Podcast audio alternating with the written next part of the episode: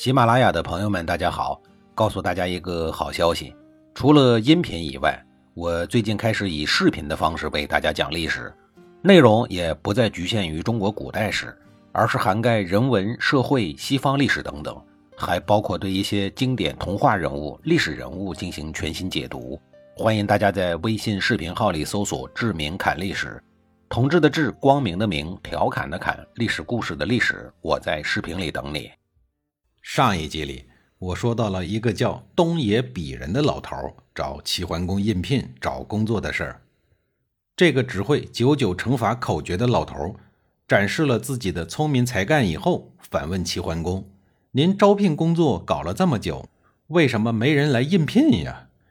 齐桓公也很郁闷：“是啊，我这儿也正纳闷呢，不知道是怎么回事。”老头说：“天下人才，不知道你是否真心的求财。”如果您把我这个只会算数的乡下老头都委以优厚的待遇，那么对才能更高的人就会更加的器重了。这不正说明您重视一切有才能的人吗？正像巍峨的高山从不排除碎石，大江大海从不嫌弃小溪小河一样吗？齐桓公恍然大悟，说：“好，你说的对。”老头谋了一份国家公务员工作以后。齐国国家宣传机器赶紧开足了马力，在真实案例的影响下，广告效果显著。不到一个月的功夫，四面八方有本领的人都纷纷来投奔齐桓公。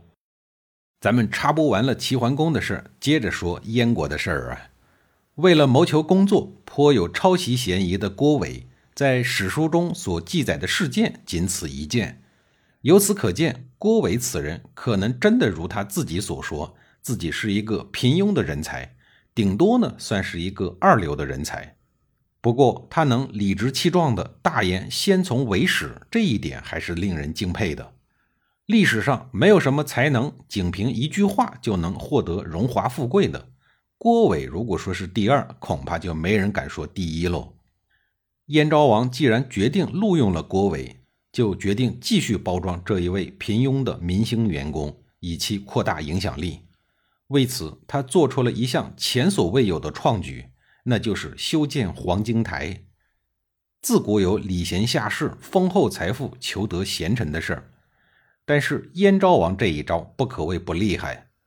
不说自古没听说过，仅仅为了招聘就专门的修建建筑，一下子就让人眼前一亮。要知道，在古代信息非常不发达的情况下，口碑的重要性就显得非常的重要。燕昭王的举动很吸引眼球。另外，成功入职还有黄金奉送，黄金之下必有勇夫，财富永远都是最有效的办法。燕昭王目前制定的基本国策就是招聘，他把这一项重要的基本国策交给了郭伟来主持。郭伟自然是竭尽全力的工作，他的表现也让燕昭王觉得他是一个有点靠谱的人。随后还尊他为老师。各地的贤士听说郭伟的仕途经历以后，果然争相到燕国来谋发展。这其中最著名的当属乐毅和巨辛。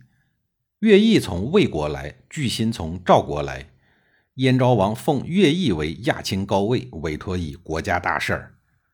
乐毅作为一代名将，燕昭王早就听说了他的军事才能，早就想到魏国去挖墙脚。收乐毅为己用，现在他能主动来燕国，燕昭王自然是喜不自禁，热情相待。乐毅的到来使燕国的军事实力一度有了质的飞跃，而巨辛呢，则是一名政治家、改革家，到了燕国以后，实行一定的变法图强，帮助燕昭王整治朝纲、梳理政令，这些都是燕国后来国力快速上升的重要因素。与乐毅和巨辛同期来到燕国的能豆子还有一位，这个人叫邹衍。毕业于齐国稷下学宫的邹衍跳槽到燕国以后，燕昭王对这个来自敌国高等学府的人丝毫不起疑心，还亲自拿着扫帚清扫道路，为他做先导，并请求坐在弟子的座位上向他学习，还为他修建了碣石宫，拜他为老师。为什么说邹衍是个能豆子呢？他学业的研究方向是阴阳五行，他研究的成果我没有仔细拜读。史书上说他是阴阳家的代表人物，是五行说的创始人。邹衍到了燕国以后，负责的是工农业生产工作。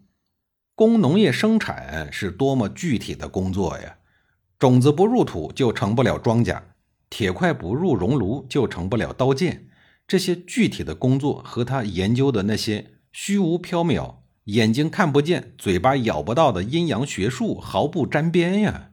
令人感到不可思议的是，燕国的工农业生产在他的领导下发展的是红红火火，他所领导的部门为国家积攒了大量丰厚的战备物资。